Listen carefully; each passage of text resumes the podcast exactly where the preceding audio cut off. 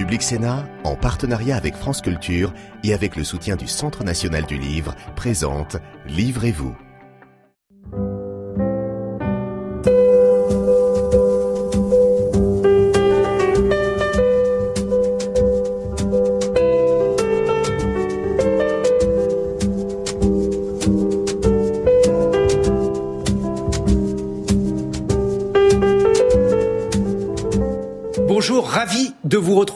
Livrez-vous, l'émission littéraire de Public Sénat. Aujourd'hui, nous allons évoquer l'histoire, écrire l'histoire des années sombres avec deux approches très différentes. Tout d'abord, l'approche de l'historien Laurent Joly. Bonjour. Vous êtes directeur de recherche au CNRS et vous, avez publié deux livres d'intervention, La falsification de l'histoire, Éric Zemmour, l'extrême droite, Vichy et les Juifs, c'est aux éditions Grasset. Et puis un ouvrage collectif qui est publié en collection Tract Gallimard, Zemmour contre l'histoire, avec d'autres collègues. Vous reprenez un certain nombre de points de ce que dit Éric Zemmour au sujet de l'histoire. Et puis Dominique Bonnat, bonjour. Dominique Bonnat de l'Académie française. Vous publiez Stéphane Zweig, une biographie de l'écrivain. Je vous propose d'ailleurs de, nous le présenter. Qui était Stéphane Zweig, Dominique Bien, Stéphane Zweig, c'est un écrivain autrichien des années 30, mais qui est aujourd'hui euh, un écrivain contemporain car à chaque fois qu'un livre de Zweig paraît, que ce soit une, réédition ou au contraire un inédit, il a un succès formidable. Et cet auteur euh, a un extraordinaire privilège, c'est que ses lecteurs rajeunissent d'année en année. Au lieu d'être oublié comme Romain Roland ou comme euh, beaucoup d'autres auteurs de son temps, il est vraiment, on peut dire, il fait partie du paysage contemporain littéraire d'aujourd'hui. Les gens trouvent dans ces récits euh, une véritable nourriture spirituelle, je crois, et des moments peut-être euh, de communion avec euh, un monde qui est comme un miroir de notre propre époque. Comment l'expliquez-vous? Alors je crois que ce qui compte beaucoup d'abord, c'est sa façon d'écrire, qui est très synthétique, puisqu'il est un auteur de nouvelles principalement. Il a aussi écrit des biographies, mais on l'aime beaucoup surtout pour ses nouvelles. Donc une manière rapide d'écrire, on ne se lasse pas, on n'a pas le temps de s'ennuyer avec ça et tout va vite. Mais en même temps, il ne dessèche pas la nouvelle. on est au cœur de l'humain avec lui. Et les nouvelles sont très peu datées. Alors, de temps en temps, il y a une diligence ou il y a une voilette sur le visage d'une femme, mais c'est un auteur intemporel. Ce qu'il raconte, c'est euh, vraiment des histoires d'amour, des histoires de, de souffrance, des histoires d'inimitié, de désespoir, tout cela euh, peut se jouer dans n'importe quel pays au monde et à n'importe quelle époque. Sauf qu'il n'est pas né à n'importe quelle époque. Non. Vous restituez le, le pays de son enfance à Vienne, son milieu d'enfance. Quelques mots à, ce sujet. Oui, c'est tout à fait euh, un être de la Mittel Europa qui est né donc euh, à Vienne et qui euh, a tout de suite aimé et choisi le milieu où il voulait vivre, qui était le milieu des écrivains, des philosophes et surtout des poètes. Il vénère la poésie, Stefan Zweig. Donc c'était un, un jeune homme plein d'espoir qui, il est d'origine juive, et euh, élevé dans une famille juive, mais une famille juive assez laïque, euh, très intégrée dans la société viennoise de son temps, et qui a offert, c'était, il était fils d'industriel, il avait une vie très confortable, et tandis que son frère aîné reprenait mmh. euh, les rênes de l'affaire familiale, lui avait tout loisir pour voyager. Et donc, très jeune, il est déjà un Européen convaincu et il est déjà, j'allais dire, un universaliste convaincu. Il y a chez lui un, appel du large, c'est-à-dire chez Zweig, qui a toujours euh, une volonté de voir le monde en grand. Et l'un des piliers de sa vie, c'est l'amitié. Donc, ce qu'il recherche avant tout, dans ses voyages et dans ses rencontres, c'est tisser des liens solides avec les écrivains, avec les artistes, avec les musiciens, car il aime aussi beaucoup la musique. Et alors pourquoi devient-il euh, écrivain?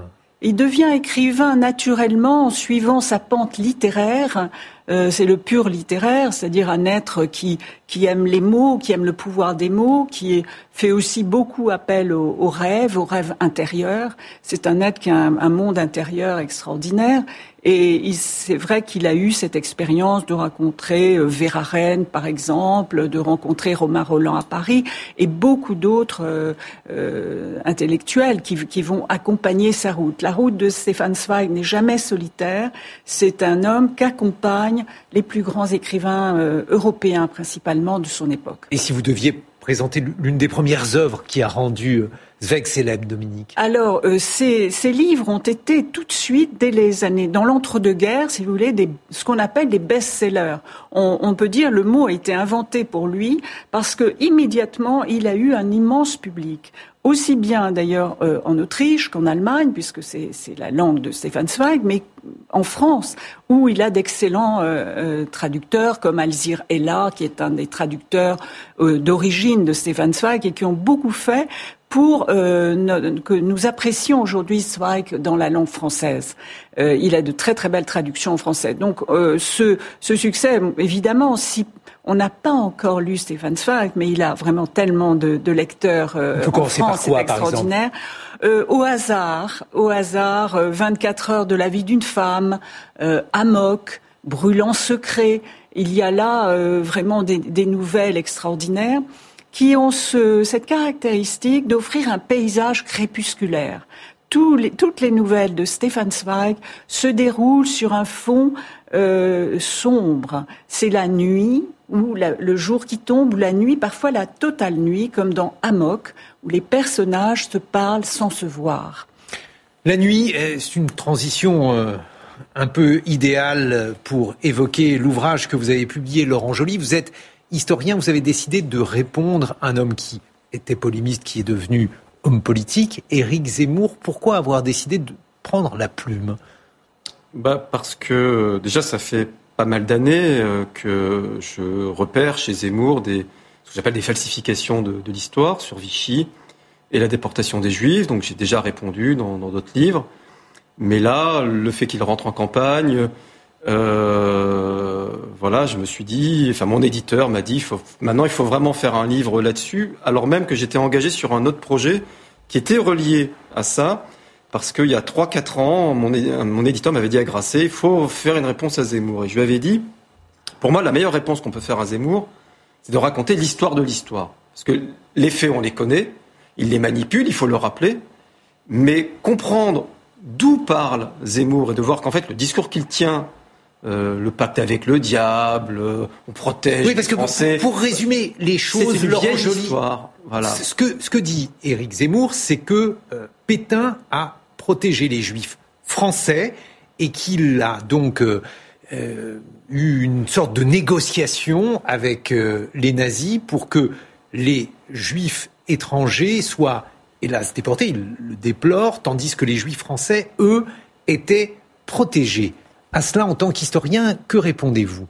Bah, Que les faits démentent totalement, totalement cette analyse, qui est, est la version que euh, les dirigeants de Vichy eux-mêmes ont voulu présenter, ont présenté à la libération pour se défendre. Et euh, c'est donc une sorte de tour de passe-passe qui vise à transformer ce qui est une politique criminelle en une forme d'opération de sauvetage, de réalisme, de raison d'État. Voilà. Et ça, c'est un mensonge. Cette thèse, elle est ancienne. Elle est ancienne, elle remonte au procès Pétain de 1945, où Pétain se, se présente comme le bouclier, et il dit J'ai été le bouclier, j'ai voulu protéger les, Français, et De Gaulle à Londres était le glaive, et nous deux, nous avons servi la France. Donc ça, c'est ce que Pétain dit au début de son procès, c'est une déclaration qu'il lit, et c'est l'argumentation que vont utiliser ses avocats, et notamment Maître Isorni, pour justifier la politique de déportation des Juifs. Il dit, ben, dans, sur ce terrain-là, comme sur tous les autres, il s'agissait de protéger les Juifs français quitte, hélas, et il prend un peu les mêmes trémolos que Zemmour aujourd'hui, quitte à sacrifier des juifs étrangers. On peut le regretter, on a fait ce qu'on a pu, voilà. Laurent Joly, trois quarts des juifs euh, qui étaient en France pendant la Seconde Guerre mondiale ont survécu, alors que dans d'autres pays, euh, le pourcentage de juifs tués en déportation est bien plus important. N'est-ce pas la preuve que Pétain a protégé les juifs? Voilà, c'est, ils partent. Évidemment, on n'a pas les chiffres exacts en 1945, mais ce qu'on sait, c'est qu'en France, les Juifs ont beaucoup plus survécu qu'ailleurs. Donc évidemment, s'il n'y avait pas cette réalité-là, ils ne pourraient pas nous avancer cet argument mensonger. Et du coup, la question que vous me posez, c'est comment expliquer que trois quarts des Juifs en France aient survécu? Il y a différentes, différents facteurs, les chercheurs travaillent là-dessus depuis des décennies, mais la principale raison, il faut revenir à la politique allemande. C'est-à-dire que les Allemands n'ont pas mis les moyens euh, nécessaires pour arrêter les Juifs en France, ils s'en sont remis à la police française, et à partir du moment où il y a eu euh, des protestations, il y a eu des protestations publiques dès les premières grandes rafles à l'été 1942. Vichy avait l'intention de livrer les juifs étrangers, mais Vichy voulait aussi livrer des juifs français naturalisés, considérait que ce n'était pas vraiment des Français. Mais à l'été 1942, quand il y a eu des protestations publiques d'évêques, on a vu tous les rapports des préfets, des RG l'ont dit, la population est bouleversée, ben, les Allemands ont compris qu'on ne pouvait pas exiger plus, et donc ils ont attendu. Et un an après, quand ils sont revenus à la charge, en 1943, pour dire ben, maintenant on aimerait les juifs français, là Vichy a dit ben non, on peut pas, euh, c'est compliqué, etc. Et là, les Allemands, ben, ils n'ont pas envoyé de policiers pour arrêter les Juifs. Ils ont continué à. Et donc c'est ça. Voilà, en France, la solution finale n'était pas la priorité des Allemands. C'est triste à dire, la France n'est pas au cœur euh, de l'opération, c'est comme ça. La priorité en France, c'était le maintien de l'ordre, c'était la traque des résistants, c'était la traque euh, des maquis. Et c'est si vrai qu'en juillet 43, août 43, quand euh, Laval, qui avait promis de livrer des juifs naturalisés, dit bah non, je ne peux pas vous les donner. Et là, il y a le responsable de la Gestapo, qui, euh, il y a un service juif, et dit bah, il nous faut maintenant 250 policiers pour traquer les juifs. Il envoie la demande à Berlin, et à Berlin, on lui dit bah non, on ne peut pas vous envoyer 250 policiers, vous vous débrouillez, ils sont 4-5 à Paris pour traquer les juifs. Voilà, vous vous débrouillez avec ce que vous avez. Et donc les Allemands, vous se débrouillez avec ce qu'ils avec ce ont, mais ça va, le résultat est quand même élevé. Parce que là aussi, on, est quand même dans une forme d'erreur de, quand on raisonne en termes de pourcentage. Quand on raisonne en termes de chiffres, 74 150 juifs déportés de France, pour les Allemands, ce n'était pas un mauvais résultat. En Belgique, ils en ont déporté 25 000. Aux Pays-Bas, ils en ont déporté 100 000. La France, c'est dix fois plus grand que la Belgique, c'est dix fois plus grand que euh, les Pays-Bas. Ça fonctionne pas trop mal et jusqu'au bout, ils alimentent. Donc, vous voyez, il faut sortir à la fois de notre euh, de, croire que euh, pour les Allemands, la priorité en France était de déporter les Juifs. Il faut aussi sortir de, notre, de, ce raisonnement en termes de, pourcentage qui fait qu'on se dit ah trois quarts c'est impressionnant. Et beaucoup de gens sont tombés dans ce piège. Il est temps maintenant d'inviter l'invité qu'on n'a pas pu inviter. Et cet invité qu'on n'a pas pu inviter, eh bien, c'est votre Stéphane Zweig, Dominique Bonnat, avec un livre que j'aimerais que vous nous présentiez parce que il rejoint hélas, ce climat crépusculaire, c'est le joueur d'échecs. Le joueur d'échecs, c'est des dernières nouvelles de Stéphane Zweig qu'il a écrites en exil au Brésil, peu avant de se suicider en 1942. Donc euh, une, c'est une nouvelle qui s'inscrit dans une biographie euh, qui est une longue descente dans l'abîme de la souffrance, du désespoir. Mais en même temps, c'est une nouvelle assez combative. C'est le paradoxe entre ce que vit Stéphane Zweig et son héros dans le joueur d'échecs. Euh, c'est l'histoire d'un homme qui est enfermé dans un camp, on suppose que c'est un camp, et il est seul, il est soumis à toutes sortes de frustrations, de brimades, de tortures, et il survit en jouant aux échecs. Mais il n'a pas d'échiquier. Il joue aux échecs dans sa tête, contre lui-même. Euh, il, est à la fois les noirs, les pièces noires et les pièces blanches, et il, développe cette résistance, cette résistance à la souffrance en exerçant son cerveau. Et, cette nouvelle a une parenté extraordinaire avec euh, Romain Gary, qui reprendra euh, un peu le thème dans Les Racines du ciel, où un homme survit dans un camp de concentration en inventant un rêve il imagine des éléphants qui parcourent la pampa africaine. Pour euh, le joueur d'échecs, je crois que si on veut le résumer, on va dire c'est la résistance d'un homme euh, à la persécution et à la souffrance. Sur euh, la résistance et sur le fait justement d'utiliser un certain nombre de, pans de l'histoire pour expliquer qu'il y avait un lien entre la résistance entre De Gaulle et Pétain, Laurent Joly. Est-ce que là aussi c'est une vieille thèse, vous l'avez rappelé? Est-ce qu'il y a des choses qui tiennent là-dedans? Est-ce que, par exemple, un homme comme Bousquet, euh, qui a été responsable de la déportation des Juifs, dans le même temps, est-ce qu'il en aurait protégé d'autres, protégé des résistants? Oui, c'est connu. René Bousquet a protégé des, résistants. Laval aussi. Ce sont des gens qui ont rendu des services. C'est d'ailleurs très symptomatique de ce qu'ils étaient comme acteurs politiques. Euh, Laval, Bousquet, ce sont des gens qui pouvaient servir n'importe quel régime. Euh, euh, Laval avait été président du Conseil sous la Troisième République. Bousquet, c'est l'un des plus brillants technocrates de sa génération. Ce sont des gens dont l'état d'esprit était d'être au pouvoir tout le temps, partout où on peut. Des gens viennent d'ailleurs plutôt de la gauche. Euh, Laval est un ancien socialiste. Bousquet est un rat soc, et, comme, comme on appelait. Et c'est vrai qu'il y avait cette tradition du parti radical d'occuper les postes de responsabilité au sein du ministère de l'Intérieur. On tient le ministère de l'Intérieur, on est là, on est au cœur du pouvoir. Donc Bousquet, il a cette culture-là. Et cette culture politique, elle l'amène à donner, euh, voilà, il a des cartes dans tous les camps. Donc effectivement, à partir de 43, euh, Bousquet euh, commence à retourner sa veste et rend des services à la résistance et, et, notamment, bon, on le sait, il a une amitié avec François Mitterrand à cette époque-là, il va aider. Enfin voilà, c'est mais ça, c'est leur manière d'être. Voilà, ça en fait pas des gens qui ont joué double jeu ou euh, qui sont des résistants camouflés, cachés, euh, voilà. Les années obscures, Dominique Bonnat, Stéphane Zweig se donnent la mort. Dans quel contexte Comment expliquer le, désespoir euh, qui était le sien? Oui, il se donne la mort donc en février 42. en février 42, mais au terme d'une assez longue errance.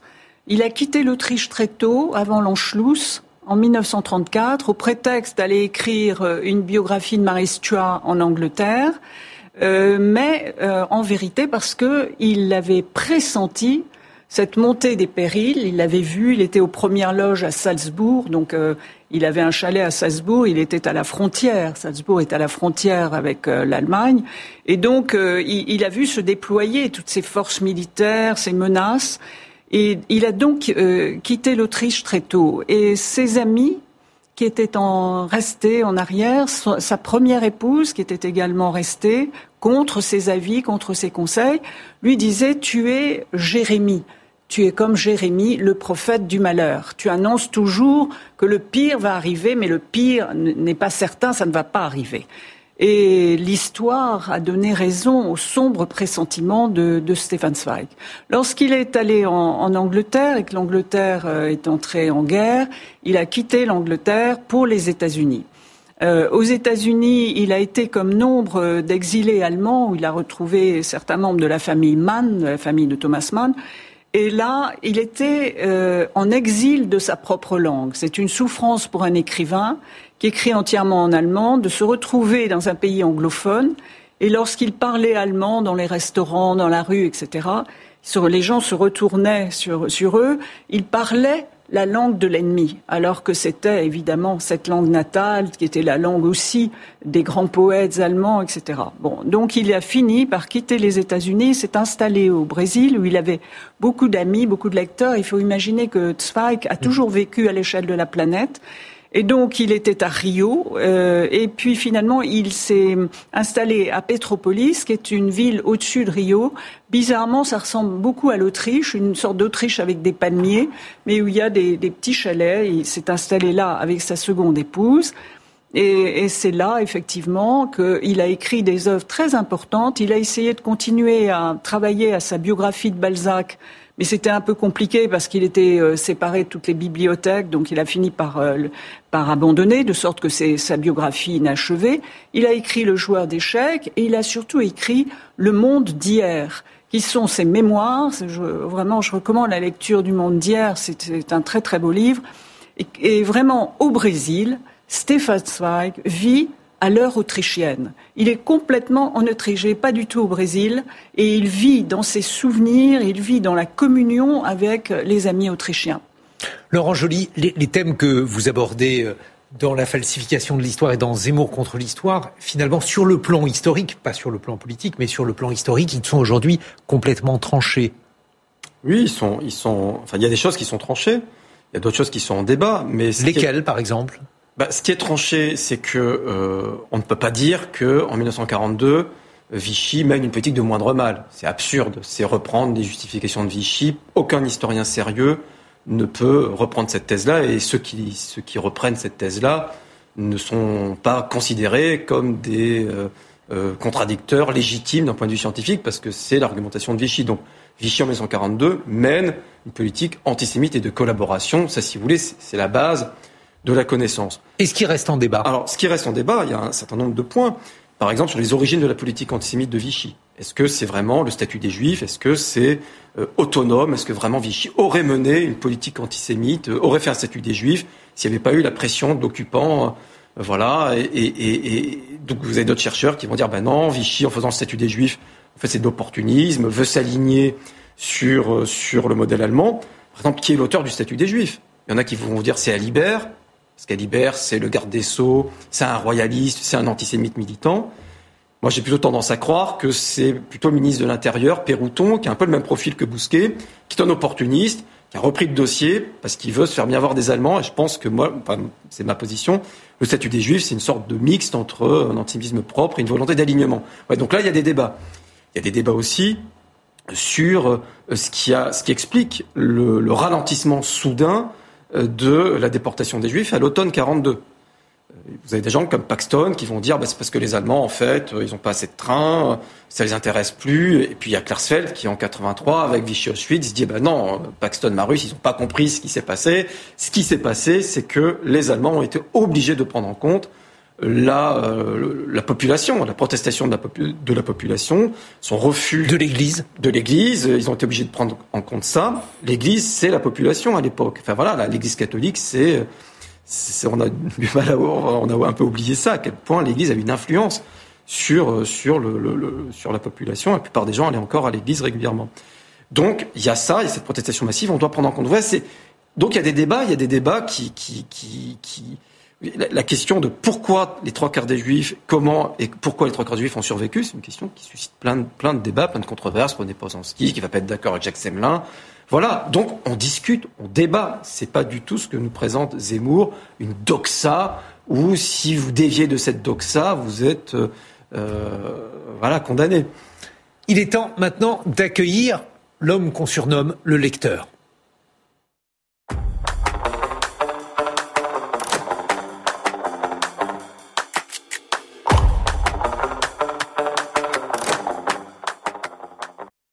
Comme chaque semaine, avec le Centre national du livre, nous recevons un membre d'un club de lecture. C'est vous aujourd'hui, David Lebourg. Bonjour.